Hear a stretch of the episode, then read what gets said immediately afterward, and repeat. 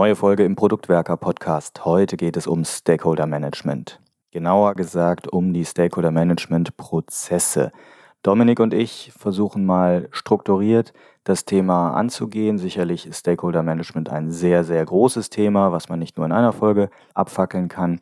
Wir wollen einen strukturierten Einstieg finden. Das heißt, erst klären wir mal, was sind überhaupt Stakeholder? Zweitens klären wir, wie finden wir all unsere Stakeholder, selbst die, die nicht so ganz offensichtlich sind. Und in welchen Schritten kann man diese gefundenen Stakeholder dann kategorisieren ihre Bedürfnisse besser verstehen und daraus letztlich Handlungsmaßnahmen ableiten, wie wir sie in unser Produktvorhaben als Product Owner einbinden. Viel Spaß mit dieser Folge.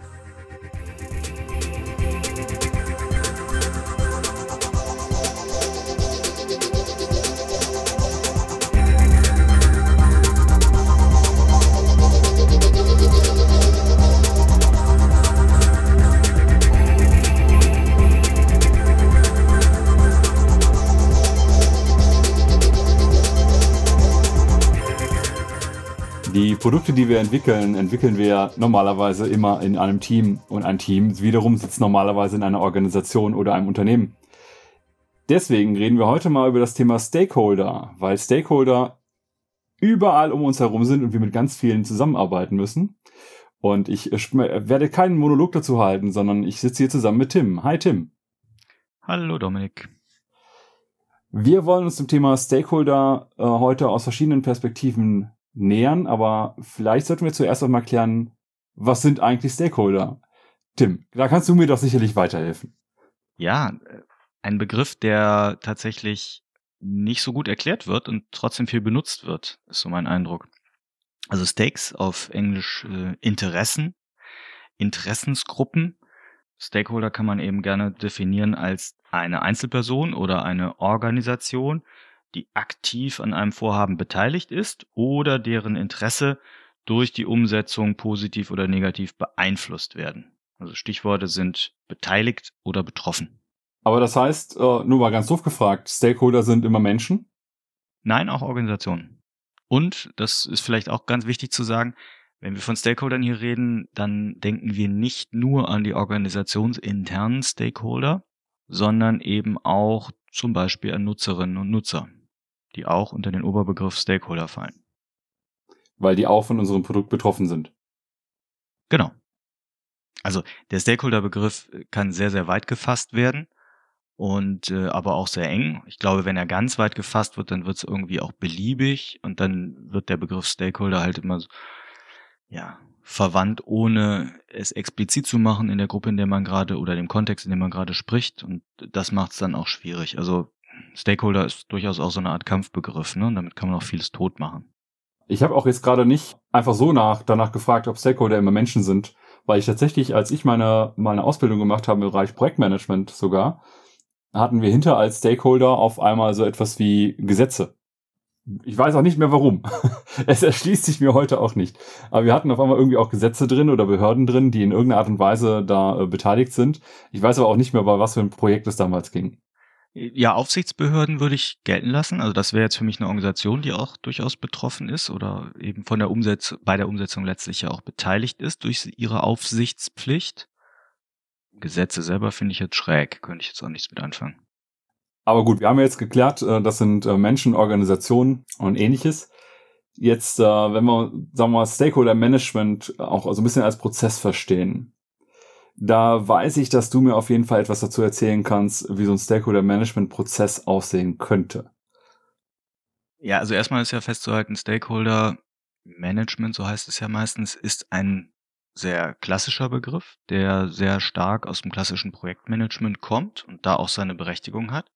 Und, das können wir vorweg sagen, äh, aus meiner Sicht im agilen Produktmanagement oder in der agilen Produktentwicklung genauso seine Berechtigung hat und sich gar nicht so sehr durch den agilen Kontext ändert.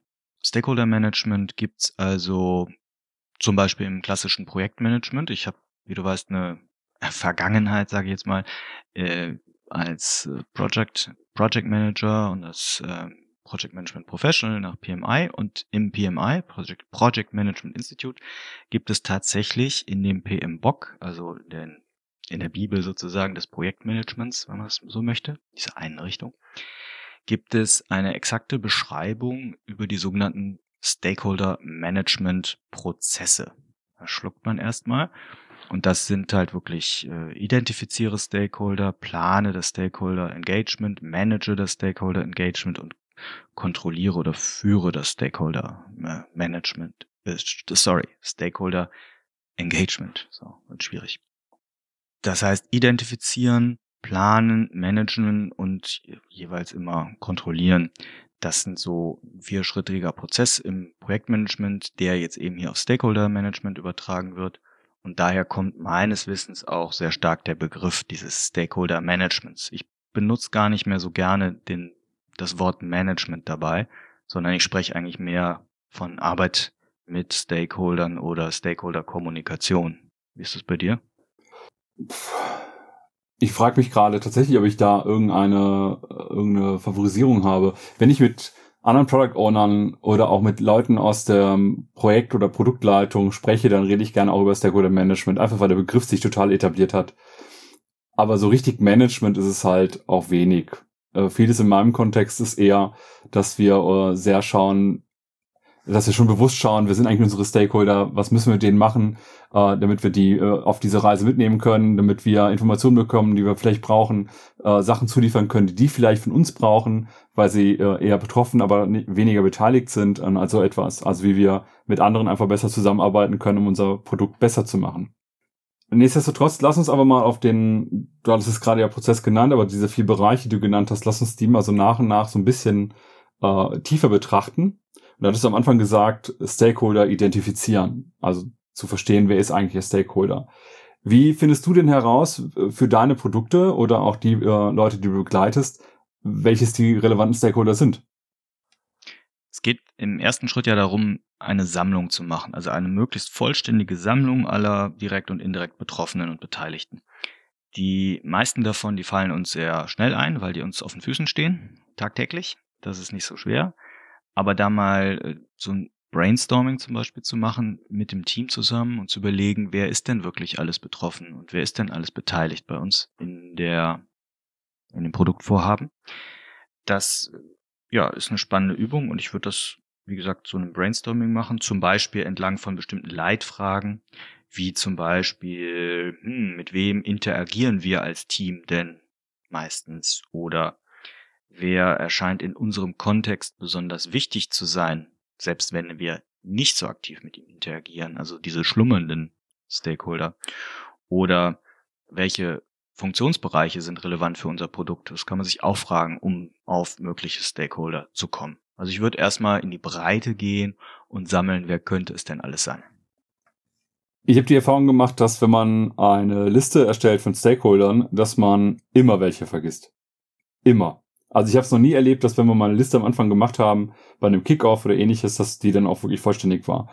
Ich habe sogar ganz im Gegenteil die Erfahrung gemacht, dass wir nicht nur im Laufe der Zeit nach und nach neue Stakeholder gefunden haben, die wir dann halt eben entsprechend auch aufführen mussten, wir sogar immer Stakeholder, ich sag mal, böse verloren haben. Also die waren die sind zum Beispiel nicht mehr im Unternehmen oder das äh, externe Unternehmen gibt es einfach nicht mehr oder es hat äh, es gibt Rechtsnachfolger für irgendwelche bestimmten Aufgaben so dass man da immer wieder ein bisschen äh, nachschauen muss.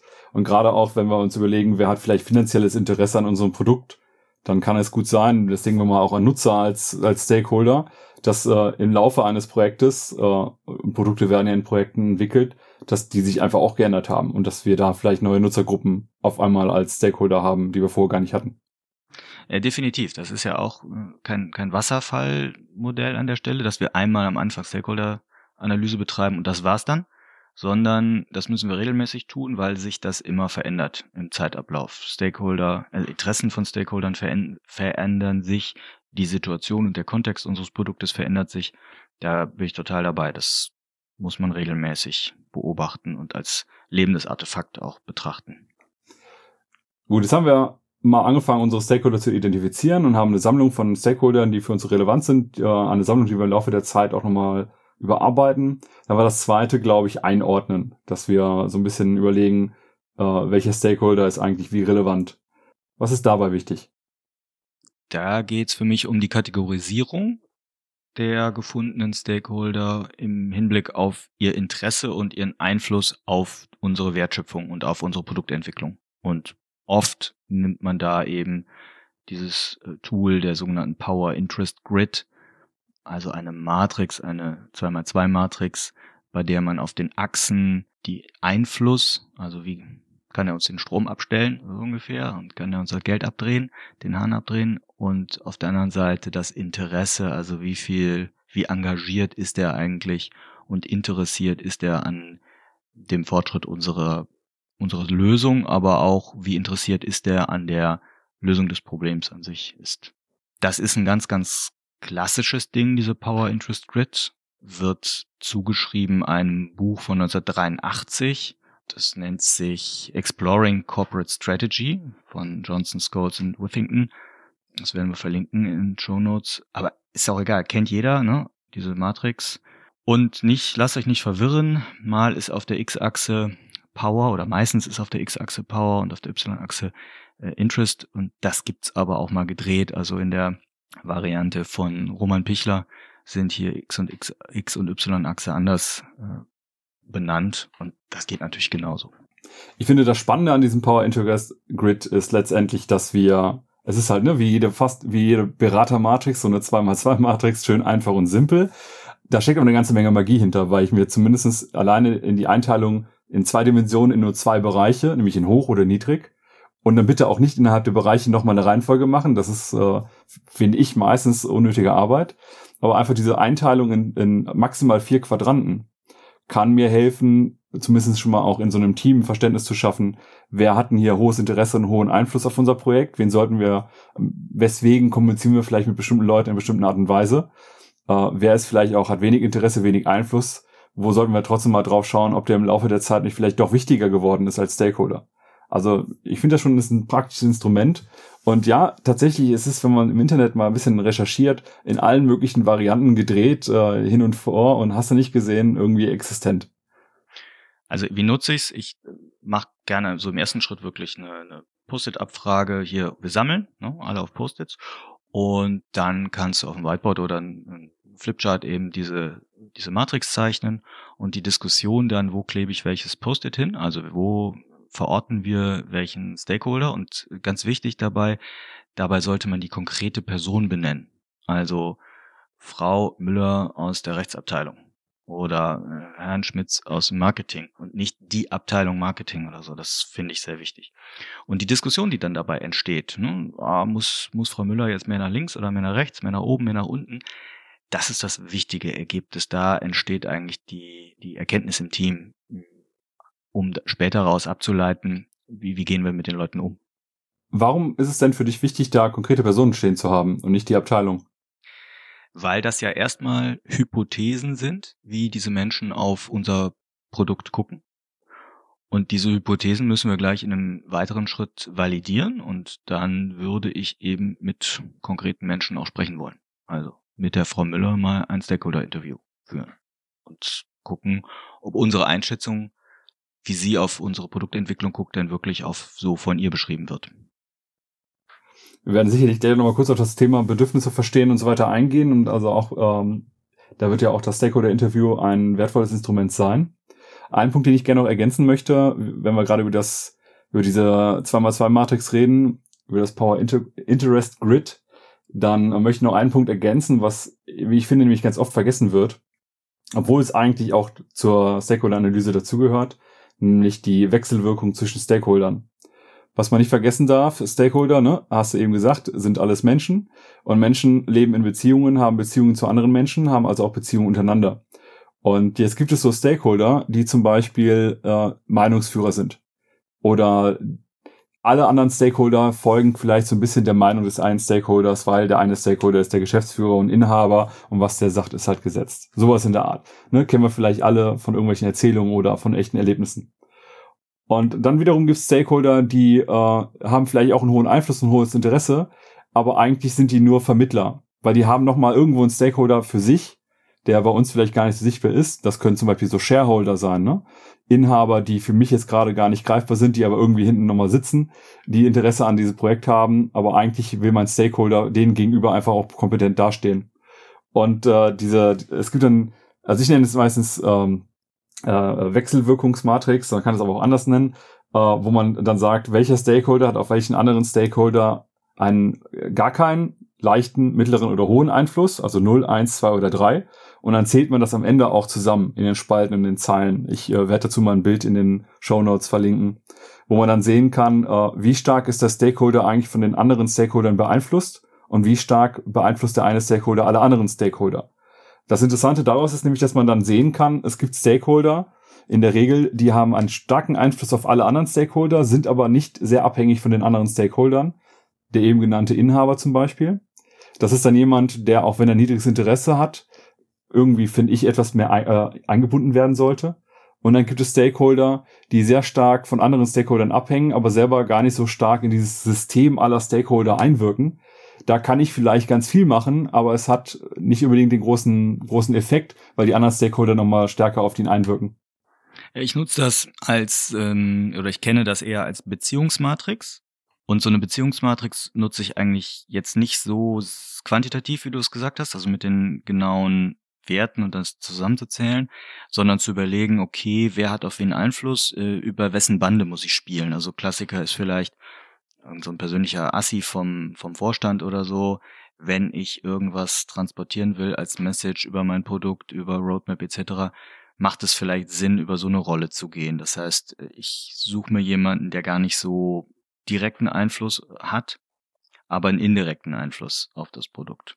Oder, zweites Beispiel, irgendwelche Fachexperten, irgend so ein, beispielsweise ein tierischer Controlling-Experte, der hat eigentlich nicht wirklich die Handlungsmacht, um tatsächlich Einfluss, Power auf das Produkt auszuüben. Wenn der aber so einen schlafenden Stakeholder, der hohen Einfluss, aber wenig Interesse hat, anzündet und sagt, äh, hier, da in dem Produkt XY, das läuft nicht so richtig, das versaut mir hier die komplette Rechnungslegung, dann wachen diese anderen Stakeholder gerne auf und äh, von daher gibt es Strategien, hier indirekt über Bande zu spielen, die ich total wichtig finde. Ja, finde ich auch wichtig, weil ich glaube, äh, dass das Ganze nochmal so ein bisschen holistischer wird. Also nicht nur, ich habe hier meine einzelnen Stakeholder, muss mit denen so umgehen, sondern es sind halt auch Menschen in irgendwelchen Beziehungen, die mit irgendwem zusammenarbeiten, zusammenspielen. Und das kann man auch ein bisschen für sich nutzen.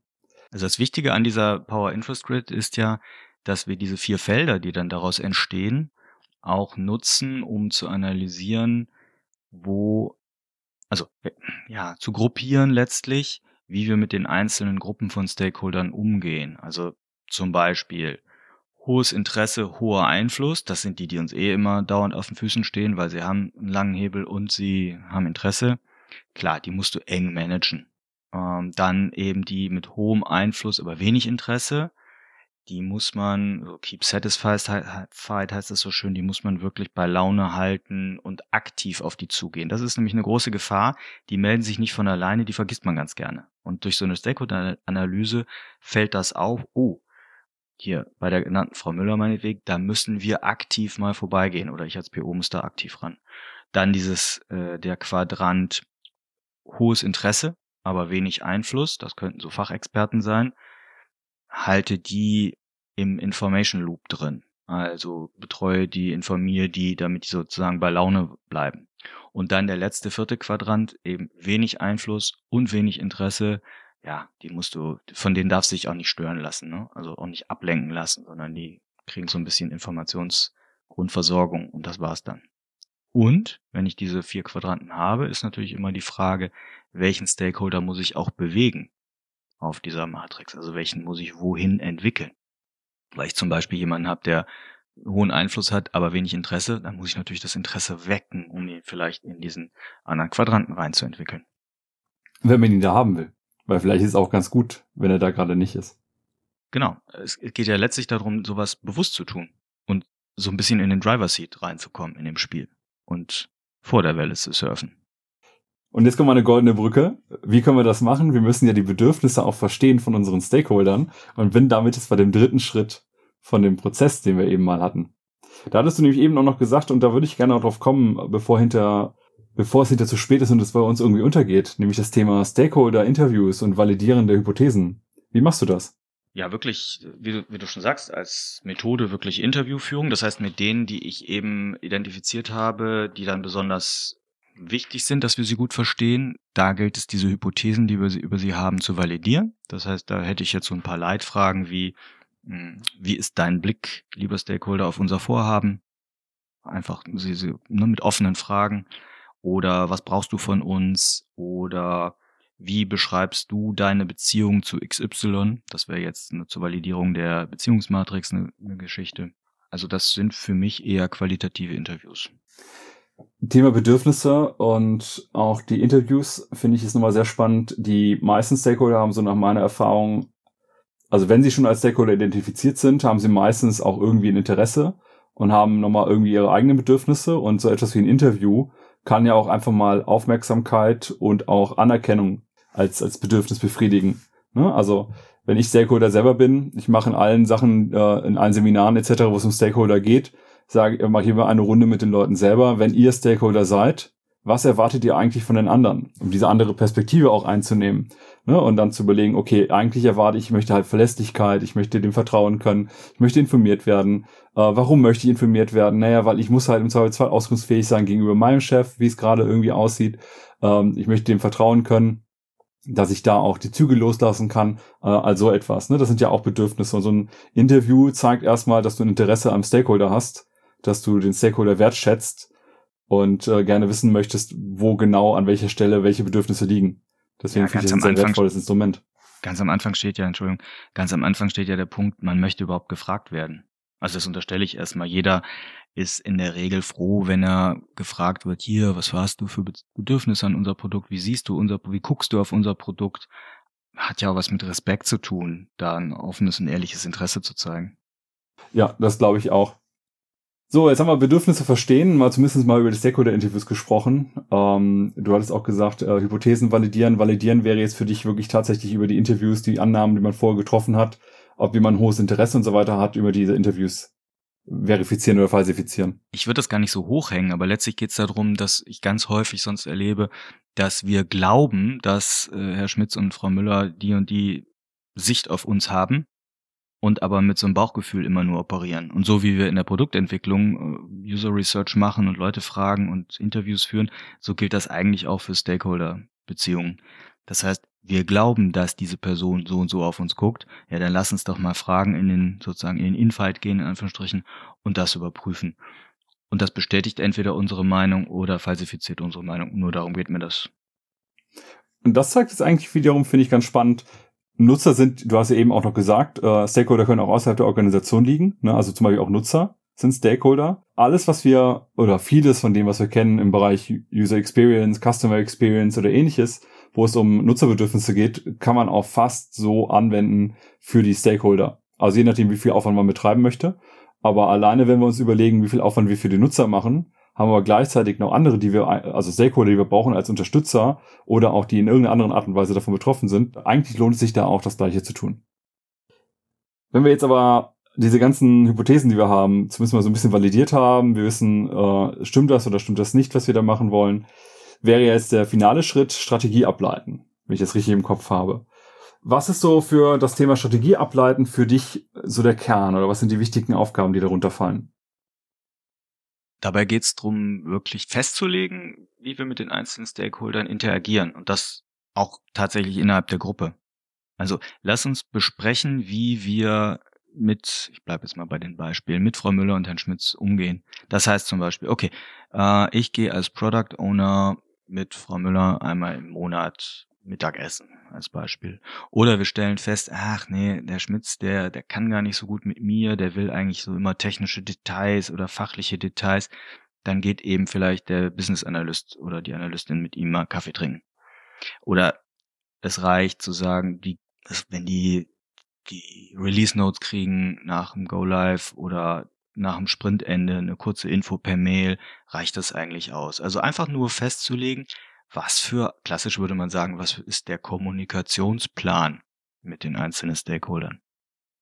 Hier möchte ich auch nochmal ergänzen, was wir eben schon mal mit den Wechselwirkungen der Stakeholder untereinander hatten, weil ich glaube, dass es auch wichtig ist, äh, an der Stelle nochmal zu schauen, wie dieses, diese, dieses Kollektiv an Stakeholdern, das wir auch meistens dann in der Organisation haben, wie die miteinander umgehen. Du hattest jetzt vieles genannt, was äh, ein, Richtung einzelne Stakeholder geht. Ich möchte eben ergänzen, äh, was ich ganz gerne mache, ist das Product Advisory Board, also quasi eine Art innerer Z Circle von äh, Stakeholdern, die beratend dem Product Owner zur Verfügung stehen können und sollen, wo man auch schon mal Themen untereinander bespricht und auch gemeinsam abwägt. Das heißt, Stakeholder kommunizieren untereinander und man ist nicht immer so der Durchlauferhitzer manchmal äh, für äh, Themen, sondern kann auch direkt schauen, dass äh, Priorisierungskonflikte vielleicht in einer Gruppe gelöst werden.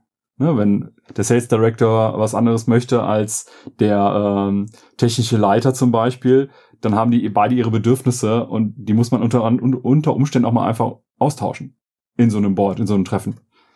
Ja, finde ich total wichtig, denn damit kommen wir als Product Owner aus bei diesem Narbe-Speichersystem aus der Narbe raus, ne, aus diesem ähm, aus der Mitte, wo du eigentlich immer nur die Dresche kriegst im übertragenen Sinne und werden mehr zum Moderator von Stakeholder-Interessen. Das finde ich total wichtig. Du hast das schöne Beispiel genannt mit dem Schätzen. Also da gibt's ja auch solche ähm, Übungen oder, oder Methoden wie dieses Buy a Feature Game, wo man eben ja, im übertragenen Sinne mit Spielgeld den einzelnen Stakeholdern ähm, die Möglichkeit gibt, auf verschiedene Features oder Initiativen zu investieren.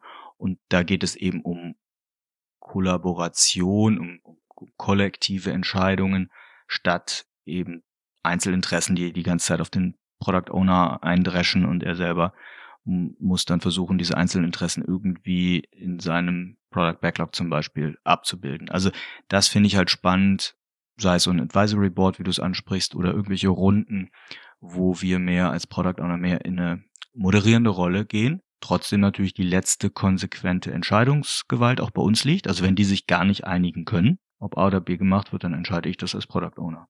Nach dem besten Argument. Und deswegen heißt das bei mir auch Product Advisory Board. Ne? Also Advisory ist ja quasi so eine äh, Art Beratung und gar nicht, äh, die sagen mir, was ich zu tun habe, sondern die beraten mich und ich kann aber gleichzeitig Konflikte der Leute untereinander dadurch lösen, dass sie es untereinander lösen müssen und ich nicht die ganze Zeit äh, mich dazwischen irgendwie aufreibe. Hast du denn, wie waren denn so deine Erfahrungen bisher mit dem Thema, äh, mit so Spielgeld und mit anderen eher, ich sag mal, spielerischen Aspekten? Weil ich habe gar nicht so viel Erfahrung in dem Bereich gesammelt. Mein, also Spielgeld habe ich tatsächlich auch noch nicht, nee, noch nicht so konkret gemacht. Aber mein Lieblingsding ist ja die Wäscheleine. Ne? Also beim Priorisieren sämtliche, sei es Epics, Features oder Projekte, worum es jetzt auch gerade geht, einzeln auszudrucken und äh, dann die Leute in einem Raum aufzustellen und zu sagen, okay, wir spannen hier eine Wäscheleine einmal quer durch den Raum. In der einen Ecke ist top, top, top, top, top wichtig. In der anderen Seite der Linie, der der Wäscheleine ist dann halt nur noch so ziemlich wichtig. Jetzt hängt das mal reihum auf. Und jeder hat dann einen Zug, kann dann entweder ein neues Element aufhängen oder ein äh, vorher aufgehangenes Element umhängen. Und das geht halt so lange in einer Reihenfolge der Gruppe, bis es im Endeffekt zu einer Ruhe kommt. Und äh, dabei gibt es super wichtige und coole Diskussionen miteinander, was nun wirklich wichtig ist für die Company oder fürs Produkt, je nachdem, auf welchem Level ich das mache. Und ich habe mich durchaus in einigen Situationen im Vorfeld so ein bisschen unwohl gefühlt, nach dem Motto, boah, hier Versicherungsumfeld, relativ hohe Ebene, wenn du da mit Wäscheklammern und der Wäscheleine reinkommst, ne, wirst du da direkt wieder rausgetreten. Nee, das kam enorm gut an und meine These dabei ist, dass dieses physische Erlebnis, dass man im Raum äh, als Gruppe agiert und miteinander so ein bisschen auch kabbelt, was ist jetzt wichtiger, was kommt nach vorne, was kommt nach hinten. Achso, warum übrigens Wäscheleine? Da gibt's nicht gleich wichtig. Weil ich nur vorher und nachher hängen kann. Genau, gibt's nur davor und dahinter. Wenn du das an der Wand machst, dann es gibt's immer noch so schnell die Verführung, dass du schnell was untereinander hängst als gleich wichtig. Ah, das geht ja bei der Wäscheleine nicht. Ah, genau. verstehe. Und äh, das heißt, es geht immer so ein bisschen, ist das eine wichtiger als das andere, auch wenn es im ersten Moment alle immer das Gefühl haben, sei gleich wichtig. So, was war also die Erfahrung? Diese, diese physische Erfahrung im Raum ist mh, hm, etwas, was sehr gut in Erinnerung bleibt. Also die Diskussionen in den Folgewochen sind dann meistens so gewesen, so, ja, aber wir, weißt du noch, wir haben doch an der Wäscheleine gestanden und haben noch drum gekämpft, dass das eine jetzt wichtiger ist als das andere. Das hat halt einen viel stärkeren Effekt als irgendeine so typische Diskussion vor einem, nennen, weiß ich, Jira-Board oder Excel-Liste oder PowerPoint-Liste auf einer Beam Beamer-Wand, äh, ne? äh, und so, ja, ja, mach mal nach oben, mach mal nach unten und ist schon abgenickt, das ist unsere Prio. Das wird halt viel schneller vergessen, so ein klassisches Format. Und zwischendurch mal so was Spielerisches, Auflockernderes ähm, kann da, glaube ich, wichtige Momente schaffen. Und ja, wenn wir das nur noch so machen, naja, wächst sich das wahrscheinlich auch aus, der Effekt über die Zeit. Aber gerade so bei einer initialen Priorisierung finde ich es wichtig und, das habe ich auch schon gemacht, dann hing halt diese Wäscheleine wirklich sehr präsent im Foyer und da in der Mitte des, des, der Etage, wo immer alle dran vorbeigehen mussten und wenn dann, das ist ja auch wichtig, wenn dann ein neuer Wunsch kommt, kann ich sofort als Product Owner mit dem, wie bei einer Story Map auch, kann ich sofort mit, mit dem Stakeholder davor treten und sagen, ja, wo würdest du es denn jetzt genau einsortieren? Vor A, hinter B, und schon bist du in der Diskussion, dass du nicht einfach nur was on top kriegst, sondern damit auch deutlich wird, dass ein anderes Thema dadurch verdrängt wird, wenn ich was anderes für wichtiger halte. Jetzt hast du gerade darüber gesprochen, dass ja die äh, Wäscheleine einfach sehr sichtbar ist. Ein anderes Thema, was wir vielleicht auch noch ganz kurz anmerken sollten, das ganze, die ganzen Artefakte, die wir jetzt in der Stakeholder-Analyse erarbeiten, wie sichtbar machst du die denn eigentlich? Also sind die für alle sichtbar, bleiben die im Team, äh, dokumentierst es irgendwie digital, kommen die in den Giftschrank? Kommt, glaube ich, drauf an, über was wir jetzt reden. Also wenn es um die Beziehungen untereinander geht oder schon alleine diese Power Interest Grid, die würde ich komplett im Team halten und in der Regel nicht aufhängen und nicht öffentlich machen.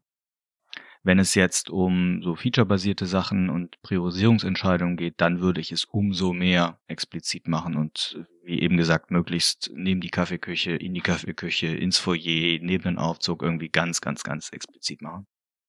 Siehst du das anders? Ich habe gerade überlegt, ob ich es irgendwo anders sehe, aber ich glaube, es ist tatsächlich bei mir auch das Gleiche. Wir hatten eben über diese Wechselwirkungen der Stakeholder untereinander geredet und auch das Power Interest Grid ist für mich etwas, das echt in den Giftschrank gehört. Also kein Stakeholder hat, glaube ich, Bock darauf zu sehen, dass äh, er oder sie einfach wenig Einfluss oder wenig Interesse auf irgendetwas hat oder von jemand anders, äh, ich sag mal, äh, geleitet wird.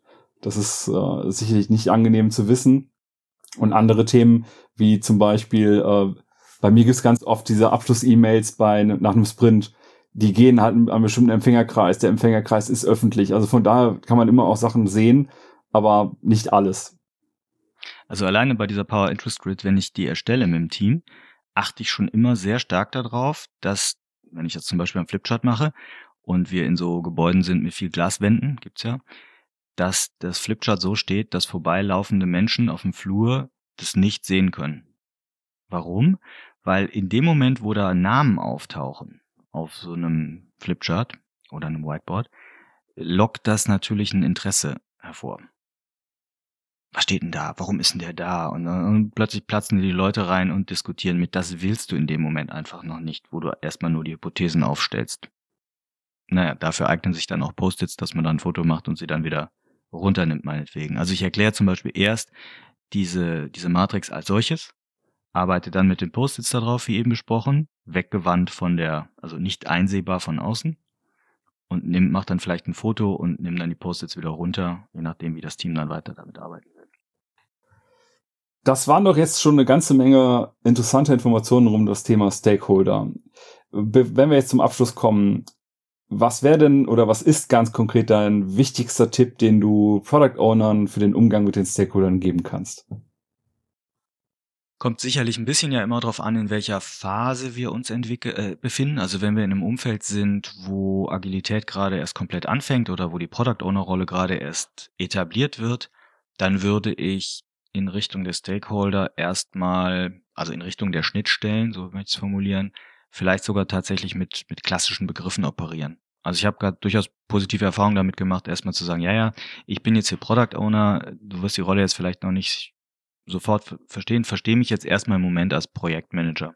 Und äh, über ein paar Wochen hinweg habe ich die Stakeholder dann sozusagen entwickelt auch, oder die Beziehung dazu entwickelt, bis sie mehr und mehr diese Rolle auch verstanden haben oder auch unsere Praktiken verstanden haben. Ja, wenn du da irgendwie, nehmen wir mal nur Planning Poker, ja.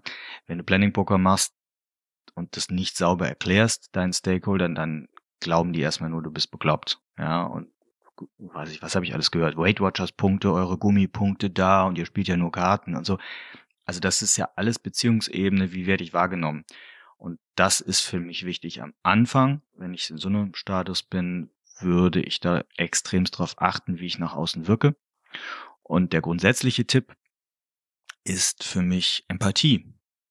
Also Empathie im Umgang mit Stakeholdern ist für mich das Wichtigste.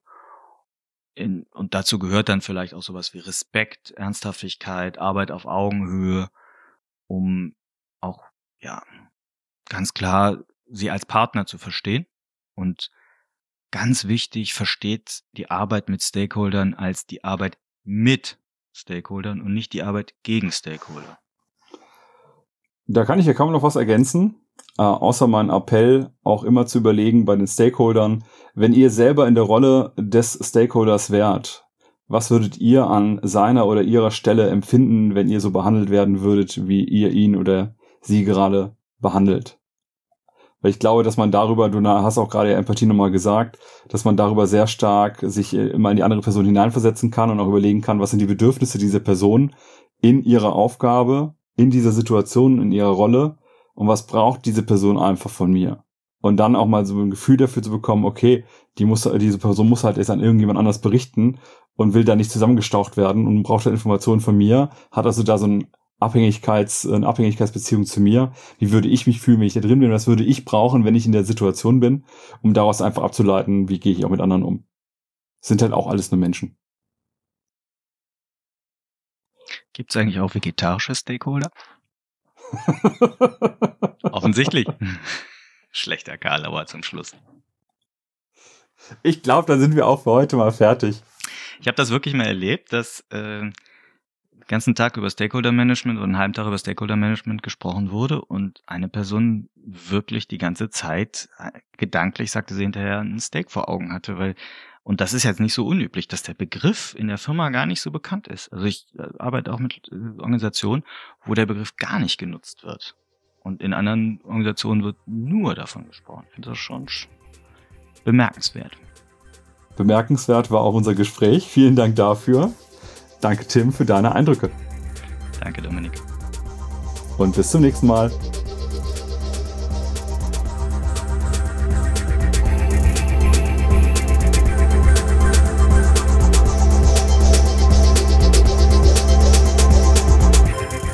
Wir freuen uns über euer Feedback zu dieser und anderen Folgen. Ihr findet uns im Netz unter produktwerker.de oder bei Twitter unter dem Namen Produktwerker.